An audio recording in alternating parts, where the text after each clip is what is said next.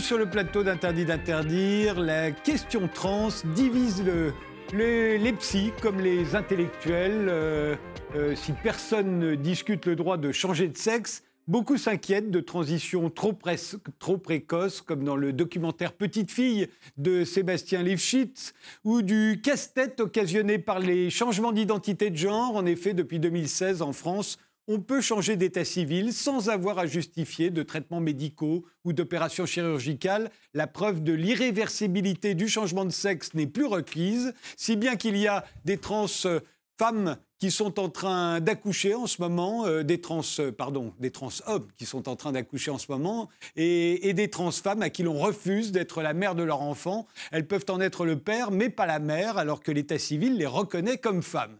Et puis il y a des problèmes concernant les compétitions sportives féminines ou les espaces réservés aux femmes en général. Les trans-femmes doivent-elles y avoir accès Pour en débattre, nous avons invité Sylvia Lippi, vous êtes psychanalyste, on vous doit notamment Rythme et Mélancolie aux éditions Et avec d'autres psychanalystes, euh, vous avez signé une tribune dans l'Obs pour répondre à une autre tribune de psy dénonçant les transitions sexuelles précoces. Euh, euh, cette première tribune s'attaquait au documentaire Petite fille de Sébastien Lifshitz, dont vous avez pris la défense. Alors, puisque c'est souvent par là que le débat commence, à propos des transitions précoces, ces enfants transgenres qui ne subissent pas d'opération chirurgicale, hein, mais qui disent qu'ils sont nés dans le mauvais corps, qui voudraient qu'à l'école on leur donne un autre prénom et, qui voudraient aussi euh, qu'on bloque leur puberté. Quelle est votre position? En deux mots, on va en parler oui, plus en deux mots, bien sûr. moi, je dirais tout simplement, il faut écouter l'enfant. C'est-à-dire, euh, il n'y a pas de transition précoce euh, si la personne peut faire une expérience, expérimenter les corps, comme on les voit dans les documentaires. Si dans Petite Fille. Hein. Dans Petite Fille. Vous vous rappelez euh, la scène initiale où il expérimente, il essaye, il invente son corps. Et à la fin, il dit peut-être un, ruban, peut-être un chapeau. Donc, c'est tout se passe là. C'est là les moments importants.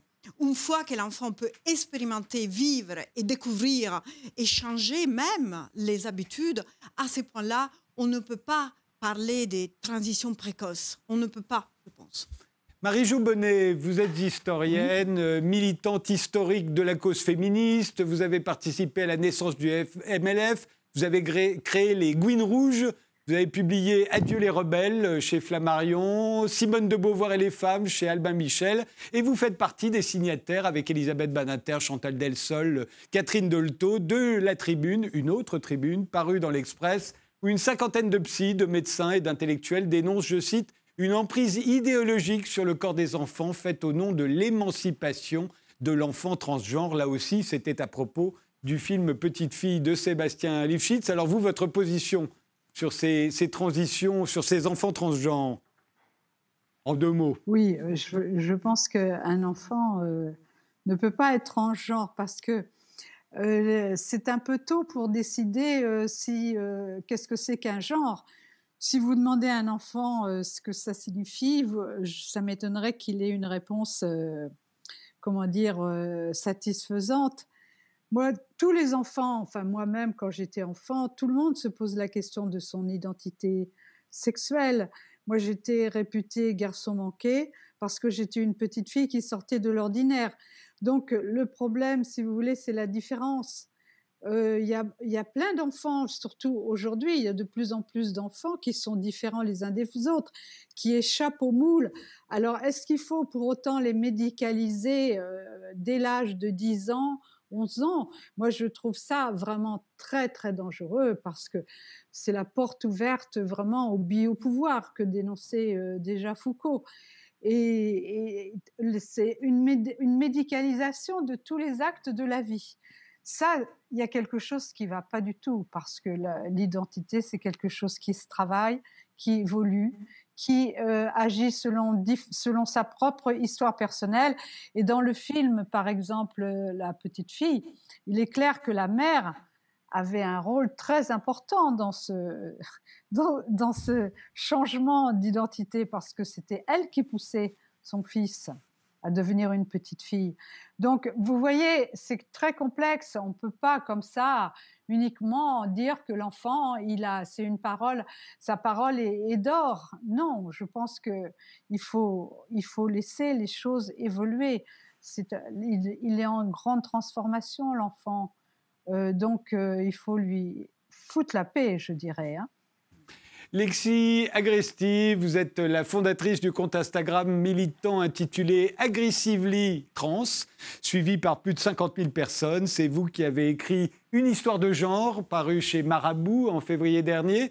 Quel est votre point de vue alors sur ces, sur ces enfants, euh, euh, Lexi? Moi, je crois qu'il est important de, de rendre à l'enfant et de regarder l'enfant comme un sujet euh, moins que comme un objet, et que euh, bien souvent, quand il s'agit d'exprimer effectivement ce rapport à l'identité qui est en construction et qui est fluide, aucune identité de genre n'est une donnée qui est euh, imperméable et immuable. Il faut pouvoir offrir des outils, notamment les outils que l'enfant réclame. La plupart du temps, ils ne sont pas médicaux. Et d'ailleurs, la législation ne permet pas qu'on mutile les enfants comme on peut parfois l'entendre. les pratiques sont encadrées. Aucune pratique qui est offerte aux euh, mineurs euh, n'est euh, irréversible. je crois qu'il y a un vrai manque d'objectivité sur la question des transitions offertes aux enfants et que quand on parle de manipulation idéologique, créer la grande peur des méchants trans qui transformeraient les enfants quand il existe des équipes encadrantes de spécialistes, endocrinologues, psychiatres dans les équipes qui finalement n'incluent pas de trans, et euh, la communauté le dénonce souvent, c'est manquer d'objectivité. Le fait de ne pas permettre un accès à ces outils d'expression de son genre et d'expérimentation de son genre, comme le disait Anna, c'est aussi euh, prendre le risque de jouer avec la santé mentale d'adultes en développement. Euh, la, la, Commission pour la santé mentale du Canada avait très clairement montré qu'une intégration et un accès à ces outils, que ce soit le prénom, que ce soit les vêtements, dès l'enfance et l'adolescence permettait de, euh, de, virtuellement supprimer les tentatives de suicide quand on arrive à l'âge adulte. Et je crois que c'est une donnée que personne ne peut euh, refuser finalement quand on, comprend ce qu'elle qu'elle implique. Anna Cognier, vous êtes psychologue clinicienne. Vous aussi, comme Marie-Jo Bonnet, vous avez signé la tribune parue dans l'Express contre les transitions sexuelles chez les enfants et vous êtes membre de l'Observatoire des discours idéologiques sur l'enfant et l'adolescent. Euh, qui s'est élevé euh, lui aussi contre le parti pris militant, je vous cite, hein, du film de Sébastien Lifshitz, euh, Petite fille. alors, votre position à vous personnelle bah alors, ma position personnelle, et c'est aussi celle du collectif que je représente aujourd'hui, elle est que, évidemment, l'enfant est un être en développement, en construction, et que tout ce qu'on peut vouloir faire à son corps et alors là, pour le coup, je reprendrai euh, ce que, les autres euh, collègues du jour ont dit, c'est que bien sûr que, beaucoup de choses irréversibles sont faites euh, sur des enfants mineurs. Premier exemple qu'on peut donner, et là c'est tout à fait légal, en France, dès 14 ans, 15 ans, 16 ans, on peut proposer à des enfants, dans leur parcours de transition, des hormones antagonistes à leurs hormones naturelles, qui ont été bloquées par des bloqueurs de la puberté, et donc, ces hormones, elles ont des conséquences tout à fait irréversibles sur le développement. il va y avoir, euh, par exemple, pour les filles, euh, la voix grave, la pilosité, euh, le développement du clitoris qui peut voilà, prendre une taille très importante. Et ça, c'est irréversible, par exemple. Donc, non, on ne peut pas dire que, que rien n'est fait sur le corps de l'enfant. Voilà, bien sûr qu'il y a des choses qui sont certainement encadrées, ce qu'on dénonce, c'est que euh, sur le modèle des, États-Unis, de la Suède, qui maintenant revient en plus sur cette euh, méthode pour la Suède ou pour la Grande-Bretagne, il est euh, question de, de, ne faire que de la thérapie affirmative. Donc l'idée, c'est qu'on va amener des enfants à être immédiatement dans le train trans. C'est-à-dire qu'on commence, on prend des bloqueurs de la puberté, on fait une transition sociale, et tout ça amène nécessairement à un moment à des transitions médicales qui là sont irréversibles. Et c'est bien sûr ça qui nous inquiète. Hein. À l'adolescence, il ne nous paraît pas possible que des enfants sachent exactement euh, ce qu'ils peuvent souhaiter pour la suite. Les mineurs, le statut de mineur, il existe justement pour protéger les enfants de décisions qui seraient trop radicales et la thérapie affirmative est trop radicale. Sylvia Lippi bah, Je suis complètement en désaccord avec ma collègue pour une raison, d'abord, euh, disons, éthique. Euh, nous sommes des psys psychanalyste, psychologue, et je ne comprends pas pourquoi dans ces derniers temps, on est devenu des contrôleurs, euh, des Jiminy Criquet, euh, des pères qui se préoccupent, qui ont cette fonction-là, alors que nous devrions, je répète, avoir une fonction d'écoute. Écoute n'est pas Marie-Jo, l'enfant parle et il décide. C'est pas du tout ça. C'est prendre les temps Hein, comme, euh, euh, comme vous, disiez tout à l'heure, euh, les temps de voir, de, permettre au, sujet d'expérimenter son corps. Expérimenter son corps, ça ne veut pas dire lui donner tout de suite des médicaments. C'est ça qui est incroyable. On dirait que nos collègues psychiatres et psychanalystes qui suivent, nous, nous-mêmes, qui nous suivons euh, des enfants euh, ou des adolescents en transition, qu'on soit là, euh, comme, qu'on traite les, les, enfants comme des objets, qu'on est là pour leur dire hein, tout de suite s'ils doivent être homme ou femme. Ce n'est pas comme ça qui se passe. Nos enfants ne vont pas vite. Moi, je n'ai jamais eu un enfant ou un adolescent qui me dit tout de suite, je veux ça, je veux... Non, ils sont en train, il y en a même qui disent, moi, je ne veux pas intervenir sur mon corps. Je veux simplement euh, euh, éprouver cette sensation. Qu'est-ce que ça veut dire éprouver? Je veux. Il y en a qui changent des, euh, genres, qui changent de nom, d'autres qui ne les changent pas. Je veux dire, il y a une telle diversité. Et ce n'est pas tout. Parce qu'en réalité, cette diversité, pourquoi est devenue vraiment disons, euh, la, euh, la question des transidentités est devenue une question fondamentale pour la psychanalyse. Parce que personnellement, moi, j'ai vraiment changé ma façon de diriger les cures avec les autres patients aussi. C'est-à-dire, on a été tellement formés à la binarité, à cette, disons, cette cage Hein. Euh, mais ça va de, n'importe qui. La femme qui dit je ne peux pas être, la, jeune femme qui dit je ne peux pas être avec cet homme parce qu'il ne gagne pas plus que moi. Voilà, typique de la binarité. Les hommes doivent gagner plus que les femmes. Ou à l'autre, jeune homme qui dit cette femme quand même, elle est un peu grosse. Mais euh, dans les cas, la personne aussi est grosse. Et donc, je ne lui dis pas directement, mais je lui dis, par exemple, mais vous aussi... Ah oui, mais moi, je suis un homme. Vous voyez, on est tellement dans cette catégorie. Hein donc, euh, dans cette fixation des binarités, que je trouve que euh, la transidentité, qui n'est pas simplement les changements de sexe, mais c'est un monde complètement, euh, disons, des, découvertes, d'inventions.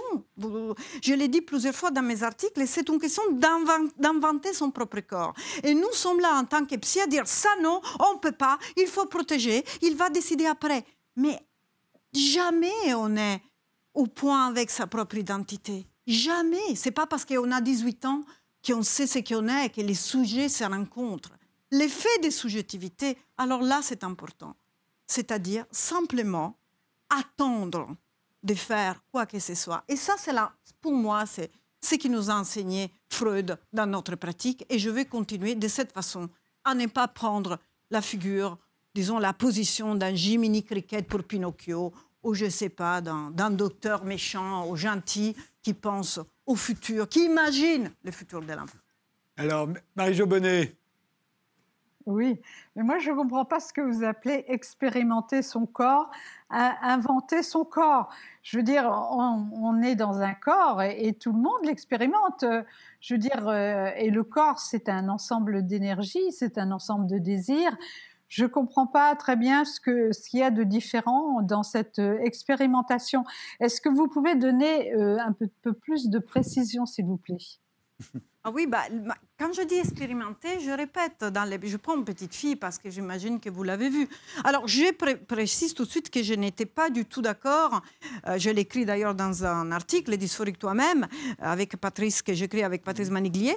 Euh, je veux dire, l'intervention, par exemple, de la psychiatre qui tout de suite dit c'est dysphorique, euh, c'est un la personne est dysphorique, hein, la, petite fille est dysphorique, ou alors, ce que vous disiez tout à l'heure, être né dans un mauvais corps. Hein. il y a un très bon essai du sociologue trans euh, Michael Misset qui explique très bien qu'est-ce que ça veut dire, cette idée, cette, disons, cette façon médicale de traiter les transidentités avec cette sorte d'idée de dire on est né dans un mauvais corps. Et c'est pas du bah, tout ça. un, trans n'est pas né dans un mauvais corps. Hein. Je veux dire, la petite fille, Sacha, n'était pas née dans un mauvais, dans un mauvais corps. C'est ce qu'ils lui disaient les frères, c'est ce que tout le monde lui disait parce qu'il ne pouvait rien faire. Or, prenons le cas des petites filles. S'il aurait pu, par exemple, s'habiller en fille, y aller à l'école habillé en fille, après on verra. Simplement, il est elle est obligée Hein, d'aller à l'école habillée en petite fille, simplement quand il y a les tampons du psychiatre.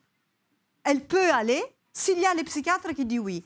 Et c'est ces mécanismes-là qui empêchent notamment euh, euh, ce, que je, dis d'expérimenter et voir ce qu'il sera après.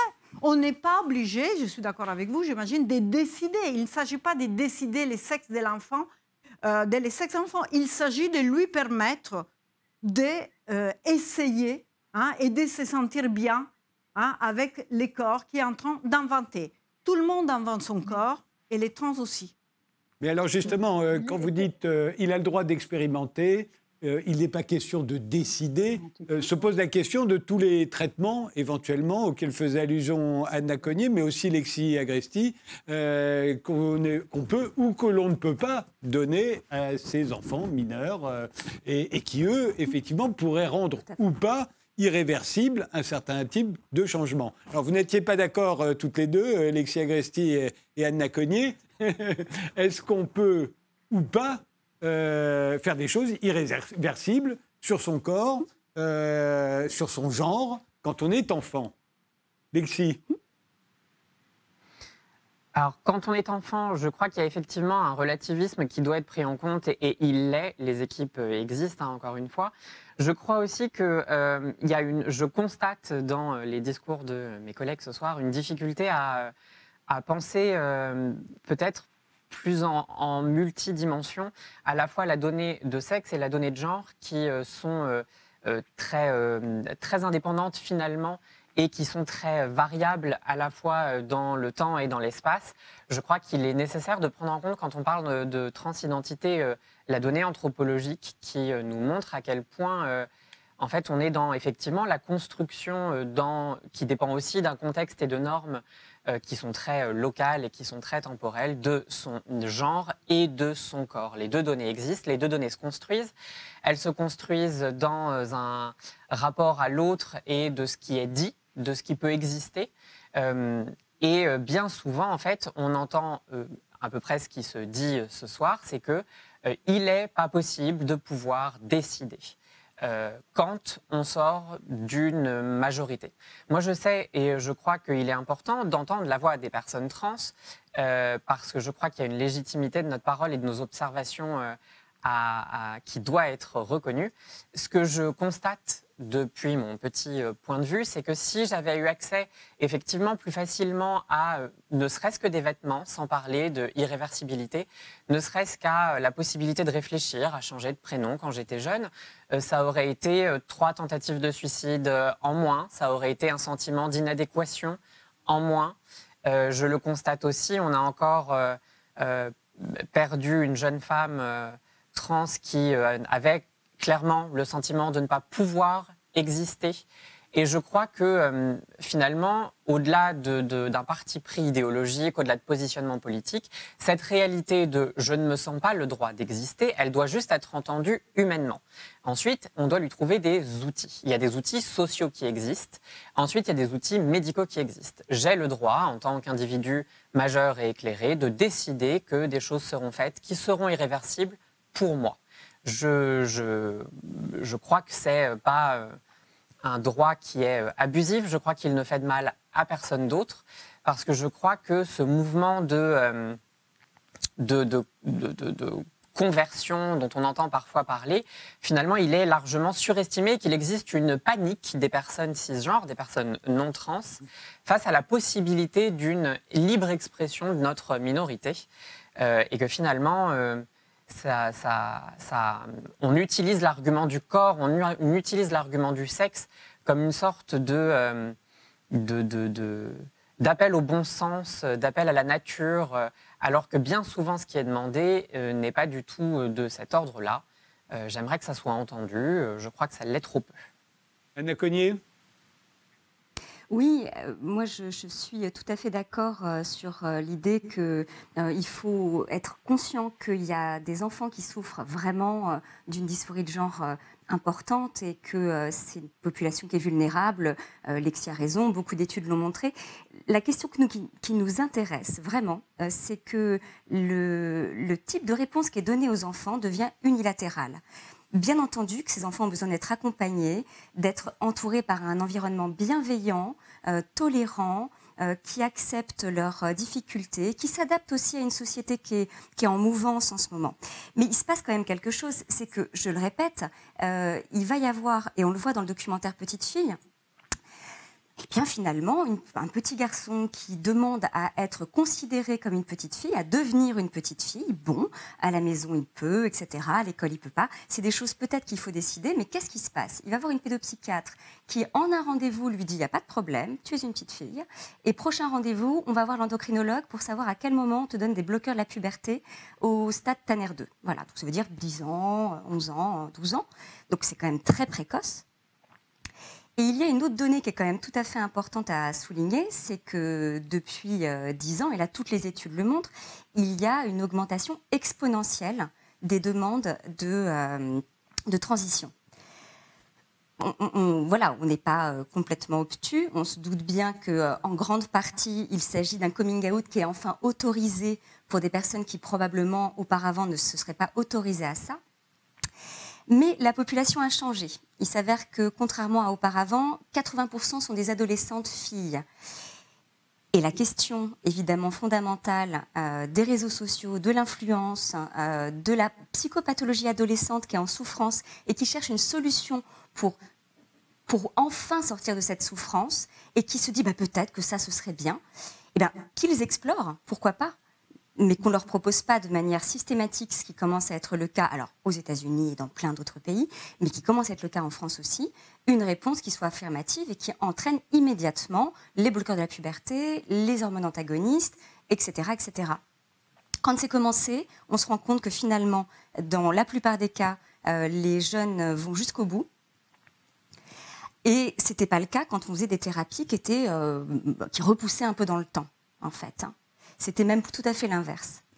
Et on sait maintenant qu'il y a aussi des gens qui détransitionnent et qui accusent, on pense au cas de Kerabel euh, en Angleterre, qui accuse quand même et qui a, eu un procès avec euh, la Tavistock Clinic à propos de, ce traitement qu'elle considère qu'elle a reçu beaucoup trop jeune, qu'on n'a pas entendu quelle était sa vraie souffrance, et que maintenant, eh bien voilà, elle a été traitée avec des hormones mâles, elle, elle aimerait être, être à nouveau une femme, et elle peut, elle peut plus tout à fait, plus comme elle aurait voulu, elle a plus de poitrine, et donc tout ça, euh, pour elle, c'est une grande souffrance. Et effectivement, on l'a mis sous hormones à 16 ans. Lexia Agresti, vous l'entendez, euh, très souvent, c'est ça qui inquiète. Euh, euh, c'est de se dire, mais s'il se trompe, s'il se trompe et qu'il le regrette ensuite. Alors, la question de. J'entends les inquiétudes et je crois qu'elles sont euh, absolument euh, logiques. je crois qu'il est aussi raisonnable de réfléchir communément ces questions. Je crois que l'une des pistes de réponse potentielle, c'est la façon dont on définit en fait ce qu'est la transidentité. et que bien souvent, quand on cherche à à le, comprendre, on a tout de suite ces définitions qui sont médicales, qui sont psychiatriques. Euh, vous, aviez, vous avez mentionné la question de la dysphorie.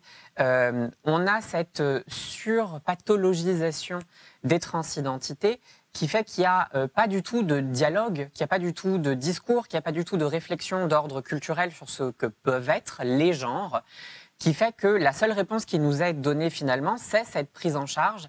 Et je crois qu'on peut mentionner tous les contre-exemples qu'on veut. Moi, par exemple, je ne veux pas de chirurgie génitale.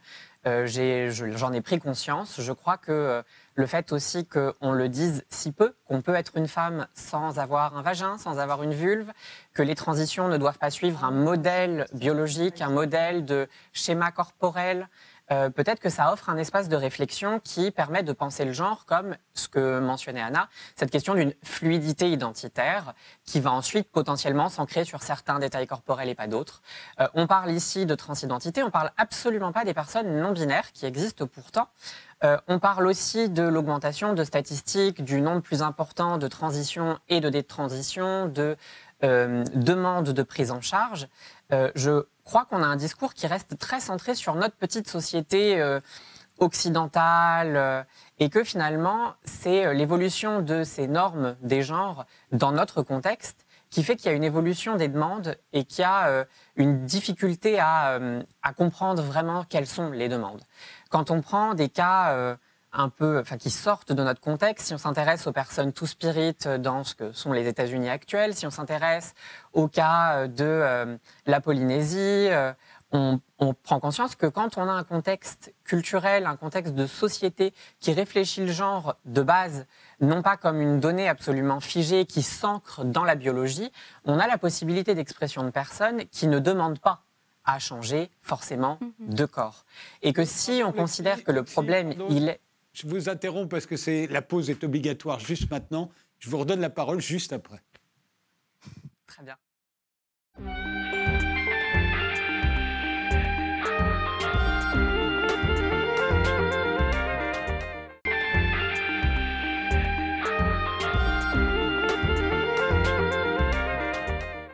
On reprend ce débat avec euh, Sylvia Lippi, qui est assise à côté de moi, avec Marie-Jo Bonnet, avec euh, Lexi Agresti et Anna Cognier. Euh, je vous m'avez fourni la transition, Alexis Agresti. Je vais revenir sur la loi de 2016 hein, euh, qui a changé en France, mais dans beaucoup d'autres pays également. On n'a plus besoin euh, de changer de sexe de manière irréversible euh, en prenant des hormones ou en se faisant opérer pour changer de genre à l'état civil. on peut être une femme à l'état civil avec des organes sexuels masculins et vice-versa.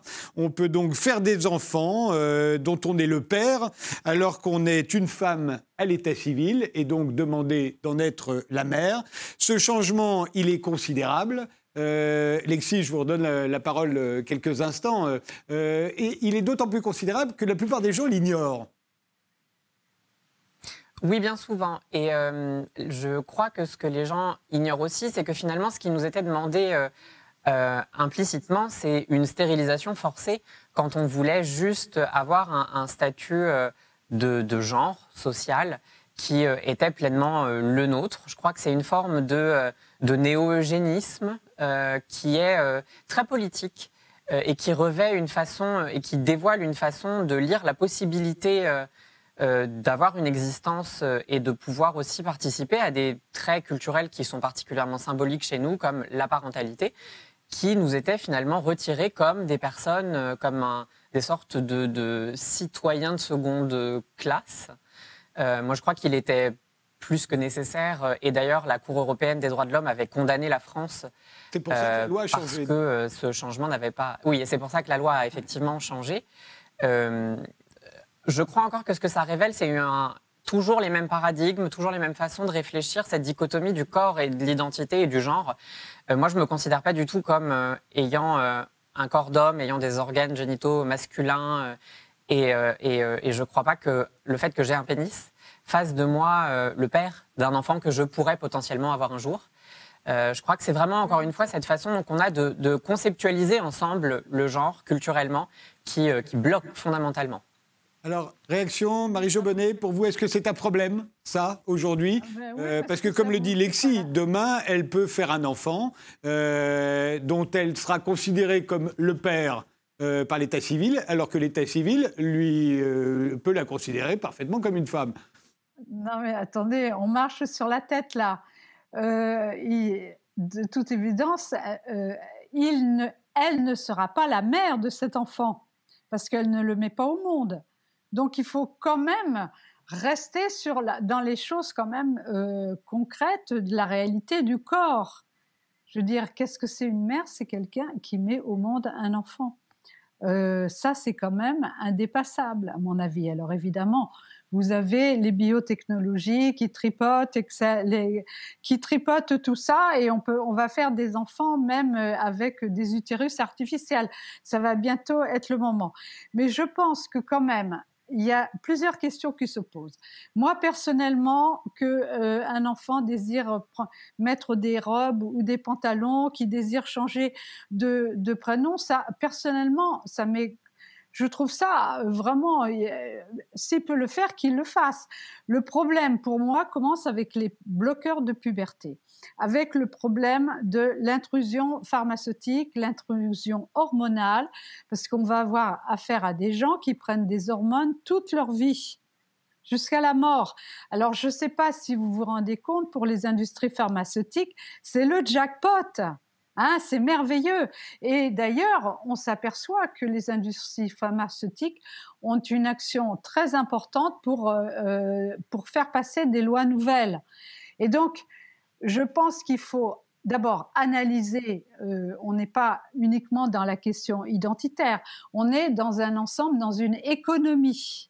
Hein, dans une économie qui cherche à faire des profits. Et les hormones, c'est magnifique. Là, ça, c'est le premier point. Deuxième point, euh, Leslie, euh, vous, êtes en train de développer, moi, ce que j'appelle l'idéologie américaine du self-making, donc l'autoconstruction de soi-même. Je pense que nous sommes inscrits dans une histoire. On ne peut pas effacer l'histoire. On est né dans un pays, on est né dans une famille. Il y a, l'inconscient qui existe, l'inconscient familial. Euh, je veux dire, on est même manipulé par euh, l'inconscient euh, familial et, de notre pays. Donc, on peut pas comme ça dire, voilà, mon genre c'est pas le bien.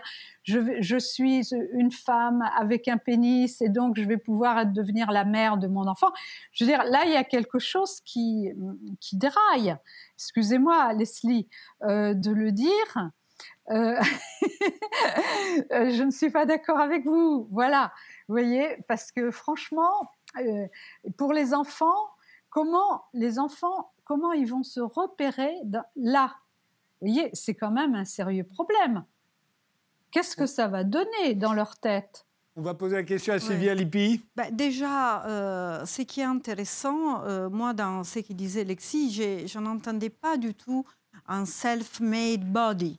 Hein. J'entendais plutôt, euh, comment dire, un corps qui, comme euh, tu as dit tout à l'heure, peut avoir à faire un corps et un genre, bien sûr, hein, on est tous d'accord, c'est pas la même chose. Mais la question, c'est comment ces corps et ces genres hein, peuvent tenir ensemble à partir du désir inconscient. Hein. Donc, à partir de là, je veux dire, il y a des mères qui n'ont pas porté les enfants. Hein. Prenons euh, des mères lesbiennes qui n'ont pas porté l'enfant et pourtant, ah bah elles, sont, elles sont des. voilà. Et donc, ah bah c'est pour ça, elles sont quand même des mères. Hein. Donc, la question, à mon avis, c'est qui est, encore une fois, et je reprends un peu ce que je disais tout à l'heure, euh, l'inconscient n'a pas des sexes et n'a pas des genres. Donc, à partir de là, hein, à partir de là, les possibilités, euh, la possibilité des N sexes fait partie de notre monde. Et réduire toujours hein, l'effet qu'il y a des changements Hein, des sociétés et pas simplement des individus aussi, des personnes, ne veut pas dire que c'est toujours ces fantasmes néolibéraux, c'est toujours la faute de l'autre, donc euh, tout est possible, les industries pharmaceutiques. Moi, je travaille en psychiatrie depuis 15 ans et j'étais quand même étonnée hein, qu'on donne des neuroleptiques à gogo. Hein, dès que quelqu'un va mal, on lui donne des neuroleptiques, des antidépresseurs, des anxiolytiques qui sont pour certains vers irréversibles. Et il n'y a jamais eu cet tapage qu'il y a avec la question trans. Ça, ça m'interroge. La ritaline, oui, les psys, ils se sont un peu réunis, ils ont montré qu'il était un peu, à un peu à désaccord, mais je n'ai jamais vu la série des tribunes hein, contre les transitions que j'ai vues depuis euh, les derniers temps, hein, depuis Petit Fille, mais même avant. Donc c'est ça qui m'interroge. Qu'est-ce qui fait que nous, les psys, on est si sensibles à cette question et, et pas à tous les autres hein? on, va poser la question à Anna Cognier, qui est psy également. Oui, et moi je pense que c'est une une erreur, hein, Sylvia, de penser que, que, c'est euh, spécifiquement la question trans qui nous, euh, qui nous interpelle. Déjà parce que si vous allez voir sur notre site, on s'intéresse aussi à d'autres euh, sujets, justement sur du surdiagnostic, sur la ritaline, etc. Donc euh, évidemment qu'il y a d'autres choses qui nous interrogent. Je pense que vraiment, j'ai l'impression de me répéter, mais que c'est la question de l'irréversibilité des traitements, de décisions qui sont irrémédiables que on propose à des enfants sur leur identité, donc sur leur construction. Euh, voilà, je ne pense pas effectivement que tous les traitements sont achetés à la poubelle et il y a certainement plein de cas où ces transitions sont très bien, certainement la majorité quand il s'agit d'adultes. je suis certaine que la ritaline peut avoir une certaine efficacité pour certains enfants, etc. Le problème, c'est la réponse euh, globale, unilatérale, qui aurait que ça. et donc je pense que c'est pour ça que là, on s'inquiète. Pardon de vous interrompre, mais justement, là, on parle de quelque chose qui n'est pas irréversible, qui mm. est le fait qu'on peut changer d'état civil aujourd'hui sans avoir eu besoin de prendre ni des hormones ni de se mm. faire opérer. Avec les, le, casse-tête juridique que cela provoque, puisqu'on a affaire à des trans-femmes qui sont considérées comme des femmes à l'état civil, des trans-hommes qui sont considérés comme des hommes à l'état civil, mais, euh, mais ces trans-hommes peuvent demain accoucher euh, avoir un enfant qui leur sorte du ventre. Tout à fait. Euh, donc bah, là, quel, quel, est votre sentiment ou votre position c'est difficile pour moi de vous répondre vraiment parce qu'au final, euh, on s'est beaucoup intéressé à la question des mineurs et, euh, moins à la question euh, des, adultes. Hein. Donc, je ne suis pas certaine d'avoir un point de vue vraiment représentatif sur cette question. Je comprends tout à fait à la fois la question du désir qu'il y a d'avoir la vie qu'on souhaite avec les représentations de soi que l'on peut souhaiter. Et en même temps, je ne suis pas étonnée ni spécialement choquée euh, que euh, les choses prennent du temps. On est un pays en France où, pour des raisons éthiques, on prend le temps de réfléchir, de voir à ce qui se passe le mieux. Ça ne veut pas dire qu'on ne fait pas les choses, mais je pense qu'on a besoin aussi d'une certaine temporalité pour que euh, les choses ne se passent pas tout le temps par la force. Ça peut être frustrant et ça peut être désagréable, mais je ne crois pas que ce soit une attitude euh, voilà transphobe de la part euh, des, pouvoirs publics euh, voilà rejetante mais mais plutôt que tout ça c'est très nouveau. C'est des questions qui se posent quand même depuis assez peu de temps et maintenant de manière massive. Et donc bien sûr qu'il faut un peu le temps de réfléchir à ce qui pourrait se passer le mieux. Concernant les compétitions sportives féminines ouvertes aux, aux trans-femmes, Marie-Jo vous aviez réagi au moment où la Fédération française de rugby à accepter euh, que dans les compétitions féminines, il y ait des trans-femmes. Euh, euh, pourquoi ça vous semblait injuste? Vous n'êtes pas la seule. Hein. Navratilova s'en est indignée aussi au tennis. Il y a eu énormément de cas où je rappelle hein, qu'aux Jeux Olympiques, par exemple, on peut s'inscrire, enfin, on peut courir dans une compétition sportive féminine quand on est une trans-femme et qu'on a gardé euh, ses organes sexuels masculins. C'est une question de testostérone. Hein, c'est ça qui est mesuré. Et en fonction du taux de testostérone, on va vous accepter ou pas. Oui, mais vous, remarquerez que vous n'avez pas de trans-hommes, c'est-à-dire euh, de femmes, de femmes to male, euh, dans, les, dans les équipes de rugby masculines, ni en train de courir le 100 mètres avec les hommes.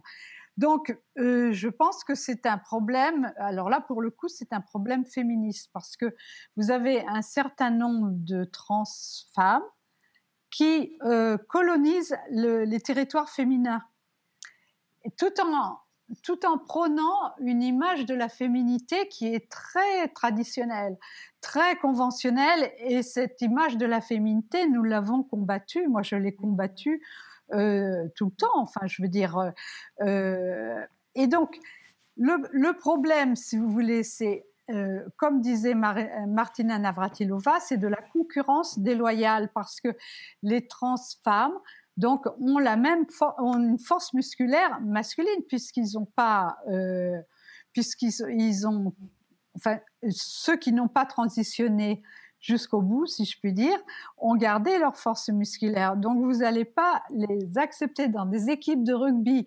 Le rugby, c'est un sport très récent. Je veux dire, le, sport féminin. les, femmes ont à peine acquis le droit de faire du rugby, du football, etc. Et donc, vous allez autoriser les hommes à venir dans les équipes. Moi, je trouve ça quand même très inquiétant au niveau des droits des femmes. Parce que d'un côté, on reconnaît euh, les droits euh, des, des, transgenres, hein, l'identité de genre, mais au dépend des droits des femmes au dépend de leur, euh, du sport féminin, au dépend de beaucoup de, de, choses, comme par exemple les toilettes, les prisons. Vous voyez, il n'y a plus aucun territoire où les femmes sont entre elles, y compris d'ailleurs les associations de lesbiennes, parce que moi j'ai été contactée par euh, plusieurs euh, jeunes femmes qui sont harcelées quand vous avez des trans. Alors là, c'est uniquement le transactivisme qui veulent absolument coucher avec elles, tout en ayant un sexe masculin. Alors, euh, et quand elles refusent, euh, c'est quand même un droit élémentaire, elles sont traitées de transphobes. Alors vous voyez, là, il y a quand même une limite, une ligne rouge qui a été dépassée, et là, ça pose un vrai problème de respect de l'autre et de respect des territoires féminins. Je veux dire, c'est la féminité le problème. C'est la féminité qui est, qui est euh, niée, qui est, euh, qui est rejetée. Je veux dire, notre société a un problème avec la féminité. Voilà. On croyait qu'on avait gagné tous les droits des femmes, etc. Ce n'est pas vrai. La question trans pose la, la question de la féminité. Vous avez 70% de jeunes filles qui veulent transitionner vers les hommes. Pourquoi? Parce euh, qu'elles rejettent leur propre féminité. Marie-Jo, euh, c'est pas 60%, pas 60% des jeunes filles. Hein. C'est parmi ceux qui veulent, celles qui veulent transitionner, il y a 60% de filles. Voilà, mais c'est pas 60% des jeunes filles. Ceci dit, ça pourrait être très bien. Euh, je veux dire, au point où on en est. Mais parmi, effectivement, les personnes qui veulent transitionner, qui vont dans les cliniques de genre, etc., vous avez donc 70% de filles. Euh, ça pose un problème. Et parmi ces filles, vous en avez beaucoup qui n'acceptent pas leur homosexualité. Et donc qui pensent qu'en devenant euh, trans homme, eh bien, ce sera beaucoup plus facile de vivre avec une femme. Donc, vous voyez le genre de problème que ça pose. Pour moi, c'est une vraie régression euh, sociale parce qu'on avait réussi à, ce que l'homosexualité soit acceptée dans la société. Et là, vous voyez que, de toute évidence, vous avez des jeunes qui ne l'acceptent pas en elles-mêmes. Alors, réponse de Lexi euh, Agresti, sachant qu'il faut bien comprendre que, que l'on soit trans-homme ou trans-femme, on peut être trans-homme ou trans-femme en étant homosexuel, mais on peut aussi l'être en étant hétérosexuel, on peut l'être en étant bisexuel. Euh, moi, par exemple, je suis peut-être une lesbienne. Par exemple, le fait que je couche avec des, femmes, c'est peut-être que je suis une lesbienne. Je, plaisante qu'à moitié. Il y a des, jeunes garçons aujourd'hui qui se déclarent comme lesbiennes. Et, à mon avis, effectivement, ça pose. il y a des tas de choses qui. C'est pour ça que je trouve que c'est une question passionnante. Mais je vous laisse répondre, Lexi Agressi, à ce que disait Marie-Jo Bonnet. Pas ce que je dis moi, parce que ça n'a pas d'importance, mais à ce qu'elle disait elle. J'aurais absolument pas le temps de, répondre à, tout, euh, à tout ce qui a été dit. Ça demanderait euh, peut-être euh, trois émissions. Moi, je crois que ce qui est effectivement terrible, c'est cette, le fait de revenir à ces positions réactionnaires de tout n'est qu'une question de sexualité, tout n'est qu'une question de corps. Et en fait, que finalement, ce que, ce que Marie-Jo explique, c'est qu'elle ne reconnaît pas la légitimité à être femme si on n'a pas un certain organe génital, ce qui est quand même ce que les combats féministes ont ont, en fait attaqué et ont essayé de démanteler depuis euh, des, décennies. Euh, je crois qu'il y a une convergence qui se fait naturellement d'un point de vue euh, politique entre, au contraire, la question de la libération trans et de la libération féminine en général, parce que de toute façon, elles se superposent nécessairement, vu que nous sommes des femmes. je crois qu'en fait, il n'y a pas tellement de réponses à apporter. On est sur des lignes qui ne peuvent pas être réconciliées, je le crois. Euh, parce que parce qu'on est sur des visions de la société. Euh, tout à l'heure, Marie-Jo mentionnait le fait qu'on vient de quelque part, qu'on hérite d'une histoire, qu'on vient d'une famille. Effectivement, mais euh, l'histoire, elle est aussi écrite. Elle est écrite politiquement, elle est écrite socialement, et l'effacement d'une diversité de genres et d'une présence trans dans l'histoire, même médiévale en Occident, c'est une réalité.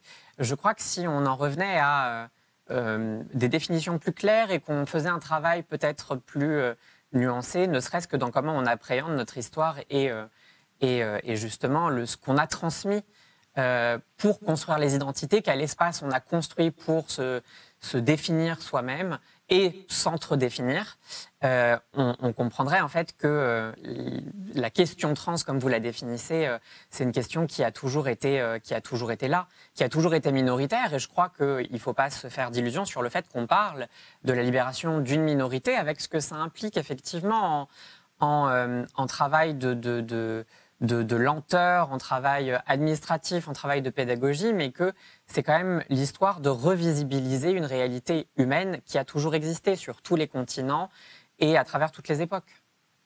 Anna Cognier?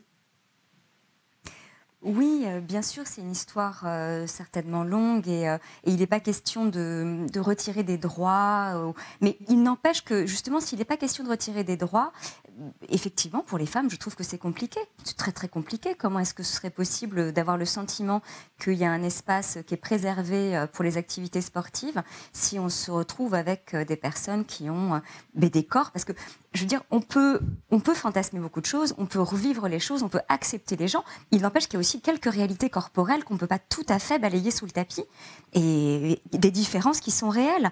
Peut-être qu'elles n'ont pas d'importance au sens que ce ne serait pas le genre ou, que sais-je, mais il n'empêche que euh, les corps existent, existent vraiment. Et euh, si d'ailleurs le mot sexe existe, ça vient du latin euh, sectus, qui veut dire couper, parce que le sexe, c'est ce qui coupe l'humanité en deux. Hein. D'un côté, il y a des hommes, et d'un côté, il y a des femmes. On peut retourner ça dans tous les sens, c'est aussi, une réalité. On vous a pas entendu, oui, mais si vous voulez. Il, y a aussi des personnes intersexes qui sont euh, systématiquement oubliées, qui sont mutilées à la naissance et qui nous montrent aussi que s'il existe effectivement une réalité biologique, qu'il ne s'agit pas de nier, il s'agit de la redéfinir et de la voir plus subtilement. La question, euh, la question euh, sportive fait effectivement un grand débat je crois qu'elle est aussi très encadrée, très contrôlée, et qu'il existe un vrai double standard dans comment on l'approche. Il s'agit toujours de, de taper sur les femmes trans, ce qui est très transmisogyne en un sens, euh, alors que des chartes existent, qu'on est parfois contrôlé de façon médicamenteuse pour accéder à des sports. et qu'il ne s'agit pas de leur mettre en, légitimité, en, en cause, mais qu'on ne réfléchit jamais effectivement le fait de, créer de l'espace pour les hommes trans ou les personnes non binaires qui voudraient accéder à des sports. Euh, je crois qu'on ah bah fait face à des doubles standards constamment et que finalement le contrôle médical ne suffit pas parce qu'il se double toujours d'une grille morale qui se fait passer par l'appel au bon sens, euh, par l'appel à la nature comme euh, un ordre des choses et que s'il ne s'agit pas de retirer des droits, encore qu'on le voit en Hongrie, en Pologne, euh, c'est une volonté qui existe activement de retirer des droits. Euh, en tout cas, la possibilité d'en créer pour exister de façon équitable, elle, elle est euh, quasiment impossible à réfléchir. Ce qui m'étonne, si je peux dire une chose par rapport à ce que disait Marie-Jo, c'est que quand même, quand tu disais tout à l'heure qu'il y a des jeunes femmes lesbiennes qui sont agressées ou importunées par des femmes trans, et comme tu parles, on dirait que tu penses qu'ils sont des hommes. Ce sont des femmes. C'est tellement difficile.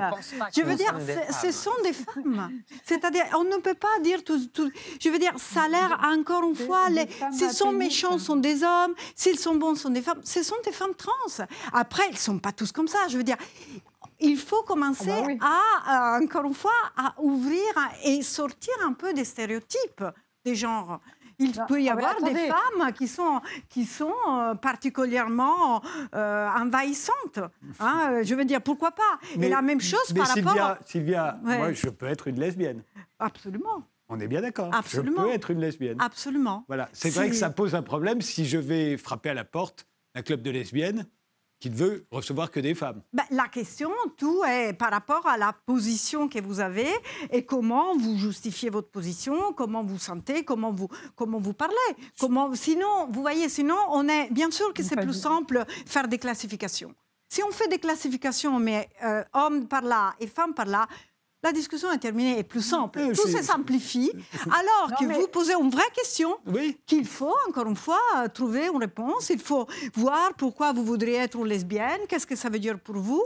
Et alors, on va trouver une solution. Si on ferme tout à la biologie et au genre entendu comme classification fixe et stable, ben, on perd toute cette possibilité que cette nouvelle forme des, sexualités et des genres nous, nous ouvre. Mais là aussi, c'est un vrai casse-tête, vous le reconnaîtrez, puisqu'en prison, par exemple, je vais prendre un, exemple très provocateur, mais euh, Harvey Weinstein, qui va finir sa vie en prison, pourrait faire sa transition et demander à être mis dans, la, dans, la, dans les prisons pour femmes. Ben, ça dépend euh, encore une fois de la, de la position. Moi, je crois qu'encore une fois, les sujets, euh, une fois qu'il a, disons, trouvé à partir de son désir inconscient son identité, parce que l'identité n'est pas les moi. Hein, l'identité n'est pas les moi. L'identité est, moi je dis, un symptôme, c'est-à-dire un rapport du désir inconscient lié à son propre trauma subjectif.